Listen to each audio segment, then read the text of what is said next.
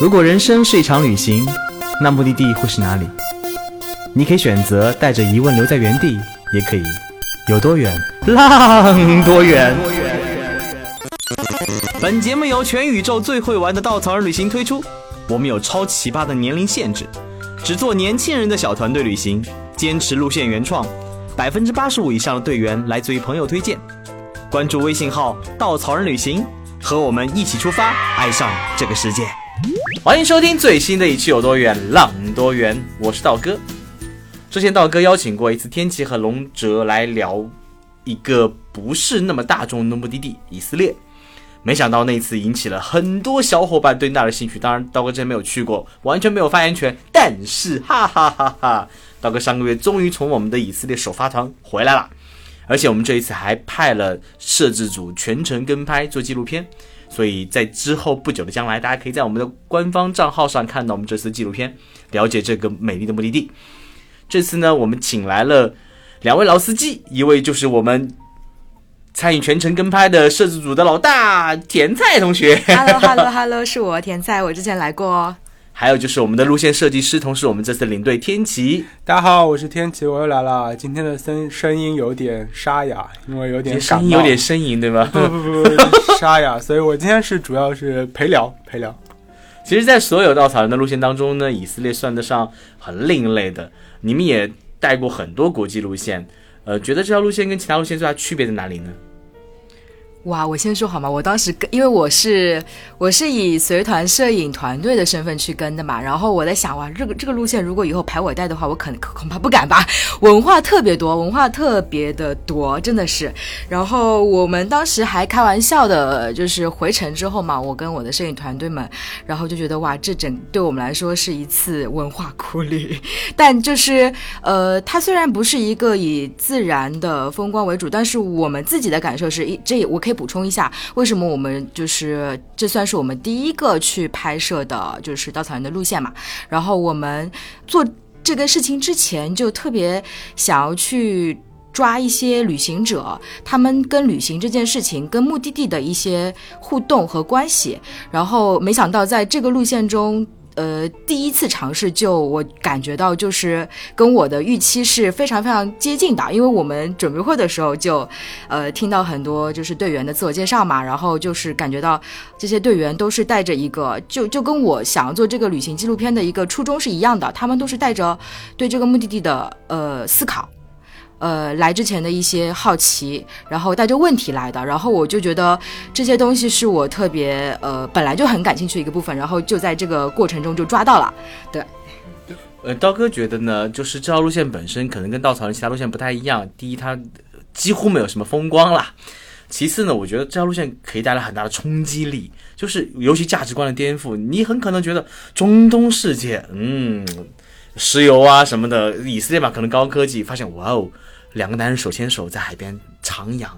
然后就那种感觉，像特别像欧洲的一个非常 open 的一个环境，根本不像中东世界一样。包括人都是，呃，在特拉维夫有一个特别特别开放的一个城包容城市，到了耶路撒冷又是一个文文化冲击，包括宗教冲宗教冲击很不一样、很多元的一个城市。你会觉得来到很多不一样的地方，有一种很强烈的冲突感，而且还有一刚刚那天说的很对，像一个文化苦旅一样。我第一次对基督耶稣的生平，从他的怀上到生到传教到最后那么多天，包括走苦路，哇，他整个人生的历史我全做了一遍，很充分的了解。还不不光是基督教，还有伊斯兰教，还有犹太教，甚至巴哈伊教等等宗教的文化，也在我心中不能叫埋下一颗种子，起码有有所了解了。道哥肯定最喜欢的就是在在沙滩边上手牵手徜徉的这个画面。我为什么要这个气质呢？反反复的提到这这个，在我们聊天的过程当中啊，其实我刚刚还有一点就是甜菜说的很说说到了，就是队员本身他可能对这个目的地有很强烈的自己的预设，还有有问题，就是很多稻草人队员去参加稻草人路线都是那种啊，去哪里不是很重要，跟稻草人的人一起去特别好，但这个目的就不太一样，很多人前期会有很多的研究，很多了解，甚至我们这次有三个基督徒。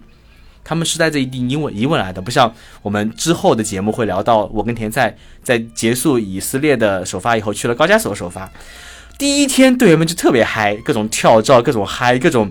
各种忘乎所以了。但到以色列，每天都还带着一定思考，一定的就完全不同的两个世界一样。啊，我觉得，因为我也带过挺多各种各样的稻草人的路线嘛，我自己对对以色列路线的这个带队的体验嘛，我觉得可以分享一下，因为这是所有我带过路线里面带的最爽的一条。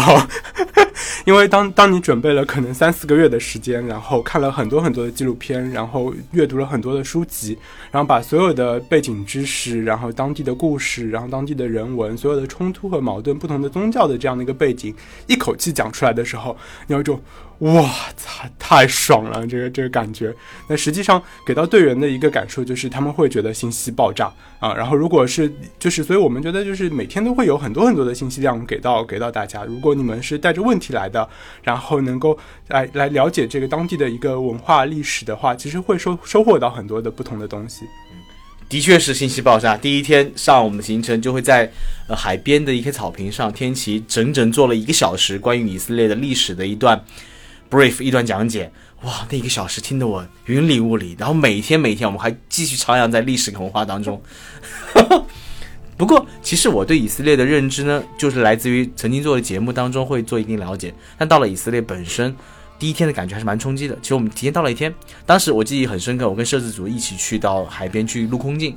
录空镜的时候，我们下午就准备吃点东西休息一下。我们当时就很有意思，我们在一个海边的一个小餐馆里，我们就买了点啤酒。买点啤酒呢，然后就呃边喝酒边聊天，然后回一不小心呢，当时跟一个在那里生活的一个和南美人好像是，他呢在那拍纪录片，他当时就不小心把我们的杯子打碎了。哦，打碎以后呢，我想啊，正常情况我就拿着杯子进去陪人家呗，我就把杯子给了他，他看了一眼杯子，把杯子扔进了垃圾桶里，然后望望望着我比了个一，我说耶，我的意意思就是他肯定理解了我要赔一个多少钱。他就又拿了一个杯子，装了一瓶啤酒给了我，然后告诉多少钱。我说，哎，不对不对，我是赔杯子钱的。他说，杯子不用赔，不用赔。我以为你要喝啤酒，你还要吗？我要的，我就把杯子拿走了，我就把酒拿走了。就当时那种感觉是，哇哦，这里人好大气，好大方，就这样子。后来他知道，他说他非常信任，就是他很感谢你诚实的告诉他这件事情本身。所以钱不是那么重要，他们更在乎那种信任感。这跟欧洲很像，其实人与人的诚信是最重要的。诶，本来我以为这一趴你是要讲我们的摄影师说他开始怀疑人生这件事情，因为海边的那个状态嘛，就是会有很多家庭，因为我们摄影师有自己小宝宝嘛，还没满一岁，然后就看到就是一个家庭，可能是父母带着两个小孩，一大一小，有可能是刚刚出生的婴儿，然后有些在踢球，然后有些可能就是手拉手，然后跟自己的动物狗在那边玩耍。就因为我们那个摄影师他是比我们更早一天到的，天琪也也跟他接触过，就就是当。当时他就觉得，就是因为我们自己在上海的工作状态，可能是每天起早贪黑的要去拍东西，然后回来之后整理素材、剪片子，就是你可能你可能那个生活状态节奏一直是这个样子的。他他会怀疑说，为什么 现像以色列特拉维夫这样一个地方会有一个这样子的生活状态？然后整个就是就是你像你说的很很像欧洲，可能地中海生活那种就是海边的城市。对我刚刚说那个人，我也想表达就是这里的感觉很像欧洲，很像西方的感觉。就是我没有想到。在这么一个就是文化非常西化的方式的地方，包括刚刚也说，摄影师第一天就觉得怀疑人生了。我在这里觉得，哇，这些人怎么那么友好，这么像西方那种对待生活的态度一样，就是非常的 open，非常的 enjoy life 那种状态。所以让我觉得，这不像我所看到那种戴着犹太小帽子，每天就在。哭墙里面摇摇晃自己去看经书这么一个状态，就是跟我印象当中耶路撒冷是很不一样的。原来特拉维夫是这样一个以色列，就这样开启以色列在我心中的一个印象。所以特拉维夫和耶路撒冷给到你们的冲击是完全不一样的了。对，非常非常不一样。特拉维夫哇，在一个地中海的发达现代城市去感受这种西方生活的状态，到特拉维夫就觉得哇，真的是一个宗教宗教。融合不能叫冲突吧，就是我们所感受到也是一种融合，就是有那么多宗教，那么多不同信仰的人生活在这个地方，包括老特拉老耶路撒冷这个城市里面，老城里面有不同宗教人生活在不同区域里，包括嗯有穆斯林，有基督基督徒，有犹太教的人，三有三个大大区，还有亚美尼亚教的人，我记得是有四个区块生活着不同信仰的人，就在那小小小的一一两平方公里的地方，真的是文化冲击让人很印象很深刻。对我来说，就是耶路撒冷，就是我现在印象最深刻的，可能就是哭墙，就是但那个地方我不知道，可能对于以色列人来说，耶路撒冷的人来说它是日常，但对我来说，我看的那个感觉还是是有距离感的，因为本身我我没有宗教信仰，或者是我对于这些东西，我觉得它离我还是很远的。但是特拉维夫的生活状态，就是我觉得那个是是我触手可及的以色列人的生活，可能这两个地方，呃，给到我的就是一一个可能还是我我我用那种眼光往向上看。的眼光在看他们，然后另外一个就是我们是我平视着他们，我们是生活在一起的那个状态吧，可能是这样的感觉。对，其实当时那个以色列人还给我印象很深刻。我刚刚说了那种人的在乎人的信信用，在乎人的那个诚信，还有一点是他真的非常的 nice。这点就是我们一个队员本身是被猫抓了，就有一天逗猫，他提醒大家不要逗野猫啊，逗野猫非常非常的不安全啊。他当时被猫抓了，抓伤了，就流流血。然后我们当时就说你也打狂犬疫苗。那天晚上就在耶路撒冷城去找那个以色列那边新城去找一个诊所去去看。结果那诊所，呃，结果那个诊所的医生呢，就当天给打了一针是免费的。他说我给你打这一针先免费，第二针很贵，要将近八千人民币。你要不回回国可以继续打，就这样子哦。我们每个人这样都愣住了，因为第一针其实也很贵，他为什么会免费呢？我心中也没有答案，但觉得哇，这边人真的那么好啊！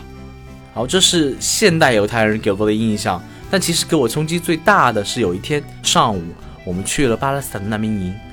然后下午我们去到了那个犹太人屠杀纪念馆，这两个地方。就上午我们是在难民营上，有一个难民带着我们去参观整个巴勒斯坦那边的一个区域，然后听从巴勒斯坦人去讲述他们的历史。然后下午在犹太人屠杀纪念馆是一个犹太人。来自英国的犹太人给我们讲述这段历史，就两个视角是非常不一样的，而且很冲突、很冲击。你作为一个外来的游客，你从不同视角去观察这两两个不同、经常会有冲突的人的视角所传达的生活，你觉得哇，怎么会那么不一样？这种冲突其实，在我们后后来去到高加索也会很深刻。三个民族间有很多冲突，但是每个民族的人，其实在你眼前看都很 nice，都非常的好。其实，包括我们跟巴勒斯坦人接触，我们中午在巴勒斯坦人家吃饭，是一个小姑娘招待我们，然后姑娘也很给人感觉很温暖。但到了下午以后，你看到那个历史本身，你觉得哇，犹太人很也很惨，就是他们怎么在这里建国，把自己的历史保留下来，怎么样在痛苦中生存下来，坚持下来，然后再看他们从巴勒斯坦视角，犹太人很欺负他们，又一直在压榨他们，就不同视角，你看到不同东西，你无法知道谁是对，谁是错。可能我们所看到的太少，说他们每个人看到也只有一面，事情多面，需要你好好去了解。所以这个设计，因为我后来就是有采访到一些队上的小伙伴，可能五六个左右吧。然后有一些可能是我问到了，有一些他我没有问到他，他们就提到了关于这一天的路线的设计安排，他们的感受都是感觉冲击非常大。特别是因为我们犹太人大屠杀纪念馆是后面采访，后面就是参观的嘛。然后正巧当时有一个队员在结束的时候，向那个我们的解说老师提了一个问题，那个问题，呃，引就是解说老师。的回答就是让所有的队员，包括我们几个人，也都会觉得哇，就是你会有呃更深层次的一些思考。我可以介绍一下这个问题啊，因为后来我采访他，我说你为什么会问这个问题，他就跟我讲，当时他一进去，他就听这个呃讲解老师说，呃，我们为什么要造这个纪念馆？我们。并不是为了说要让这个世界上的人，呃，记住仇恨，或者说记住曾经有谁对犹太人做了什么，而是希望大家能够记住人类曾经对另外一群人类做过什么。他不希望这样的事情会继续再发生，就希望这样的事情能够被大家就是呃。记住之后，呃，不要再有同样的事情再发生嘛。然后他当时就觉得，这个队员他好奇，因为他也是走过一些地方，然后其实全世界包括现在也会再继续发生很多冲突啊、战争啊。他就问那个呃讲解老师说：“那你认为这样的事情真的还真的不会再发生了吗？就是他这么美好的希望是不是会会因为见到了这样一个而被改变？”然后这个老师他当然不会，他当然没有直接回答说会会不会，但是他说，呃。所有的事情你应该回归到你个人，就是你本身，你要从你自己做起做善事，不从你自己个人，你哪怕对身边的人也好，你相信这些事情不会发生的话，你去做的事情，你去影响到别人的一些东西，它自然就可能会蔓延出去。但如果你不相信的话，那可能就所有东西都是都是都是，呃，就是怎么说都是零吧。对，所以这样子一些就是对话和回答，就是整个我觉得天气也可以谈谈你的感受，就是包括后来很多队员也都说到了，包括呃我我想到这个我就想到之前我们采访我们另外一个队员的时候，呃他当时在加利利湖边上。我们是第一个采访了他，因为他当时在准备会的时候，我印象特别深刻。他聊了很多他对于以色列这个目的地的思考，因为他本身是学英美文学的，然后他看到很多很多作品，就是就是书本里面都会提到一些宗教的事情啊，包括以色列这个地方，包括加利利湖这个地方的故事。所以他这一次亲自来，想要去看看这些书本中就是所涉及到的一些地点啊、人物啊，然后他在呃。我们在拿撒勒那一天晚上，我们去呃晚上有一有一个宗教小电影的观看，然后观看完之后，我们呃那个地方的 sister 带我们又做了一些参观啊，然后做了一些互动。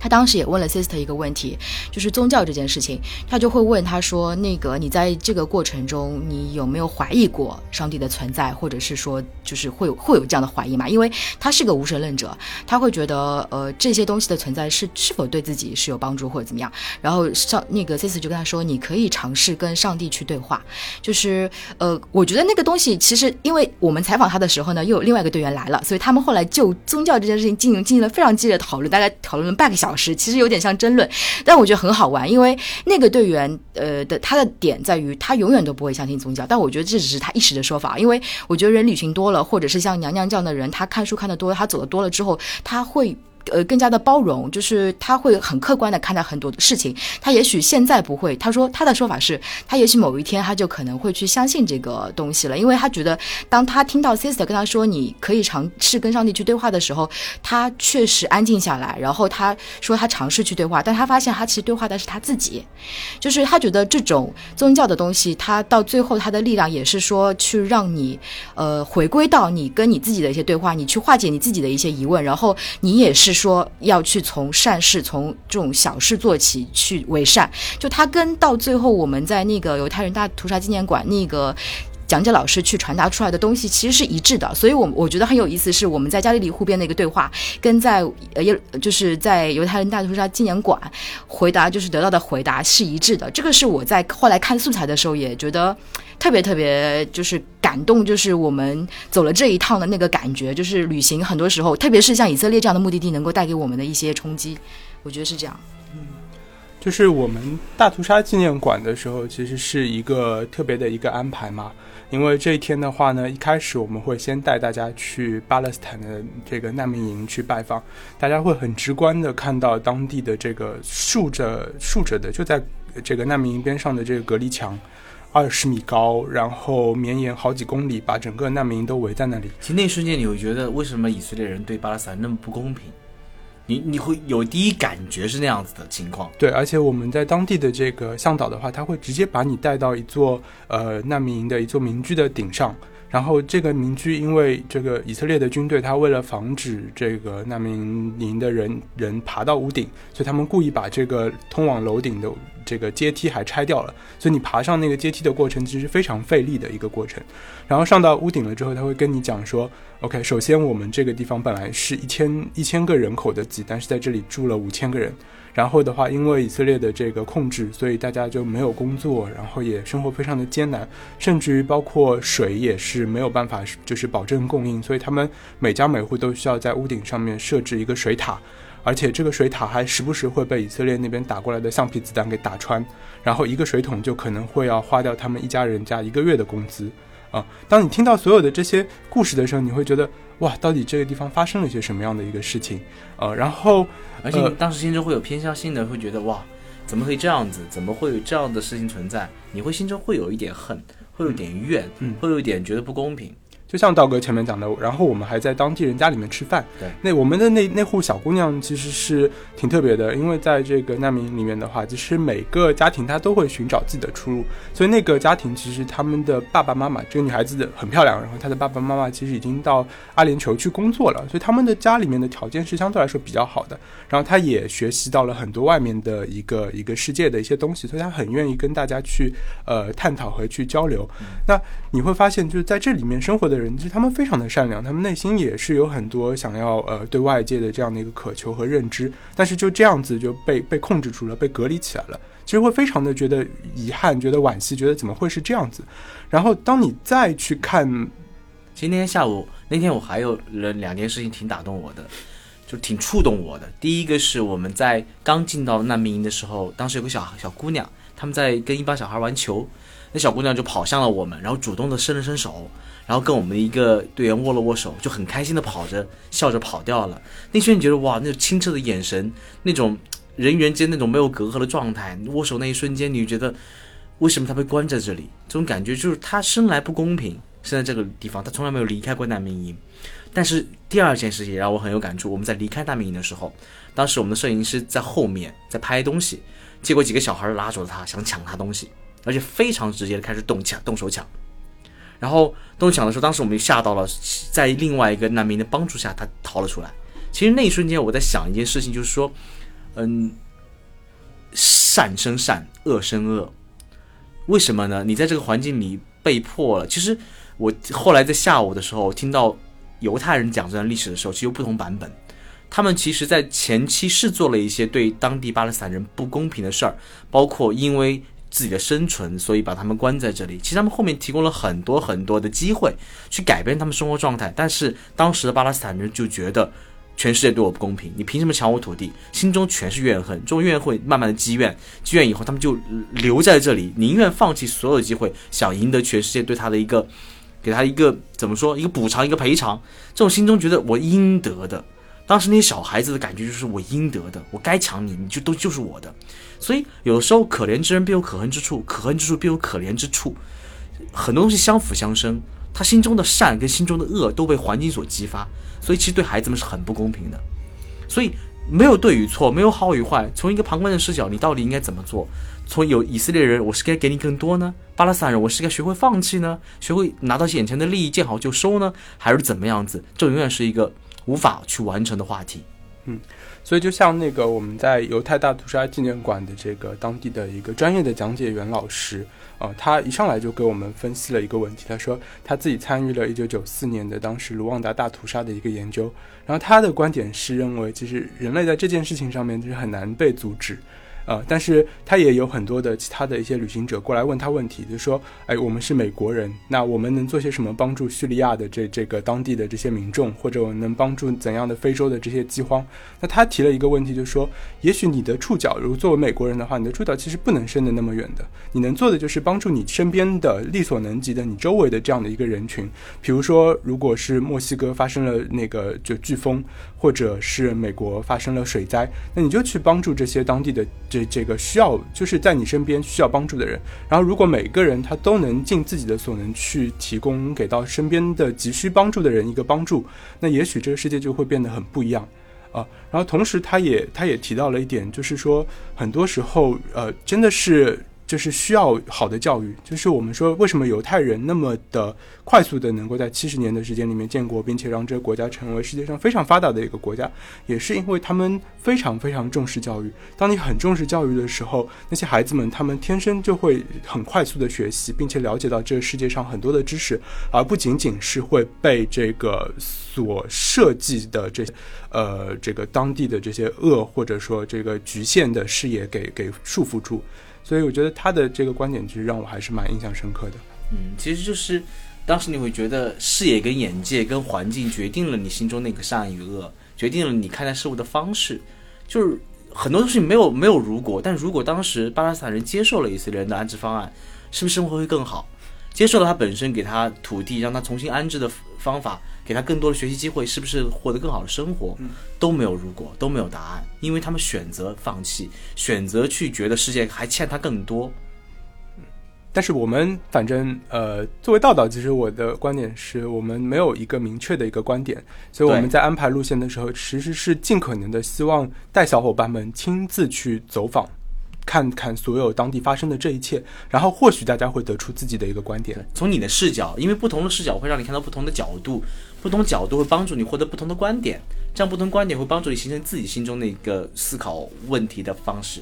哇，我突然觉得今天的话题好有深度啊！那个，我们换一点轻松一点的。其实这是呃延续了稻草人的一贯作风啊，队员们都是年轻活力，美美哒。所以这次有很多很好的队员。甜菜作为呃摄影师的视角，有没有觉得队员本身有些很好玩的点，让你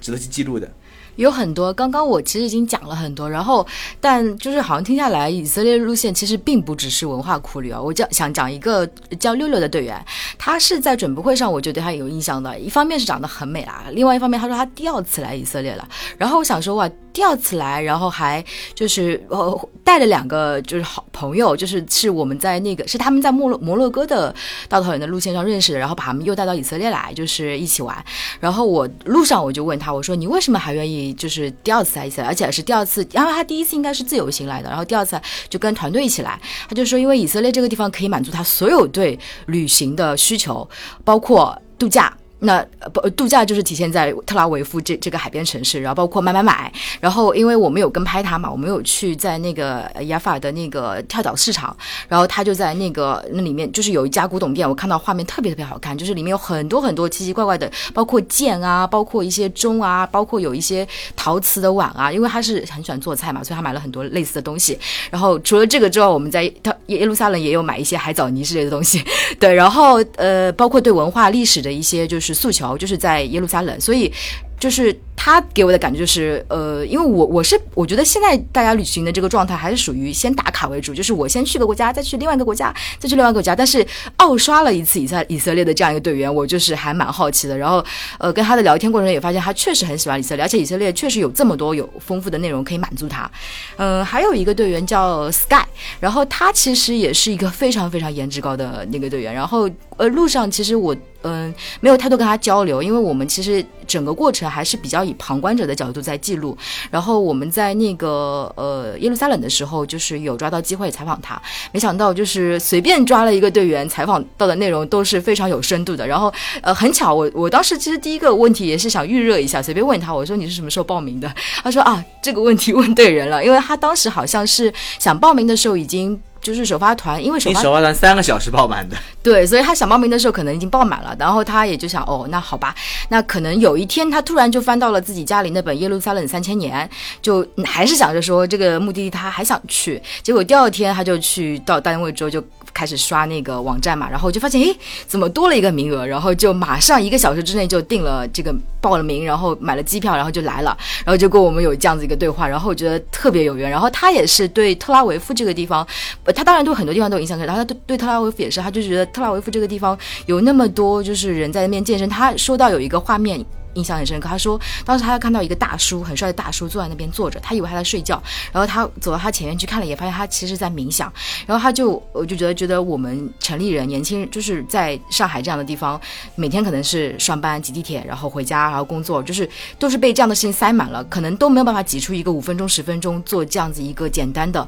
你向内看，或者是那种就是就是放空的那个状态，可能都很少。但是在特拉维夫这样的地方，就大家都是这种状态，就是跑步啊，然后怎么样啊，冥想啊，就觉得非常好。我还有一个印象很深的队员叫 Cindy，为什么印象深刻？就是很美，因为我们的两个摄影师，两个直男，就每天盯着人家拍，拍了很多很美的素材。大家看看样子，没关系，可以关注我们未来的纪录片。对对对，其实我还想说一个人，就是我们的摄影师。我们一个摄像师呢，叫做糖糖的男生，他其实也是第二次来以色列，很有趣，很有趣。他第一次是自己自由行，在待了两个礼拜还是三个礼拜，然后第二次来跟着我们来，而且有这么一个机会。其实我很很有意思就是，我昨天问他你感受怎么样子，他好像就彻底成了稻草的粉丝了一样。对对对，而且他还被有一个队员娘娘圈粉了，因为就是因为这条路线的队员们都太有文化，太有就是太有自己的想法了，我觉得应该是，所以就是在跟我们交流的时候，因为我们的关注点可能呃从目的地本身就是转转移到了队员，包括队员跟目的地之间的关系嘛，所以我们对队员的关注特别多，然后跟他们交流也比较多，然后就发现他们有很多很多可能跟我们类似的想法，所以我们可以通过他们去表达，然后有些可能是超出超乎我们想象的一些想法吧，我觉得特别，大家可以未来关注道道道道的那个公众号和我们的那个公众号，然后去了解视频内容，就可以看到我们所有讲的一些东西了。好，如果你是一个单纯的风景狗，或许你不会想去以色列，因为以色列毕竟没有那么多大山大水。其实道哥还挺喜欢的，因为有很美的地中海。但是这里物价高，非常非常高啊，就是完全超过道哥的认识。因为一个汉堡套餐基本上一百多人民币，哇哦！所以其实他对旅行者不是那么的友善。但是如果在这里，你会感受不同宗教、不同生活方式、不同文化冲击、不同的历史和现在的对比，包括这个国家那么人们的坚强，七十年建国到现在成为全世界最发达国家之一，它给你的种种的冲击，在这次旅行当中，你会体验到观念的过山车，这是以色列带给你非常非常神奇体验。如果你喜欢这样的经历，去去以色列吧，去感受一下这个西方人的世界中心是什么样的。好，感谢天琪跟甜菜的分享，谢谢大家，拜。拜，我们下期再见。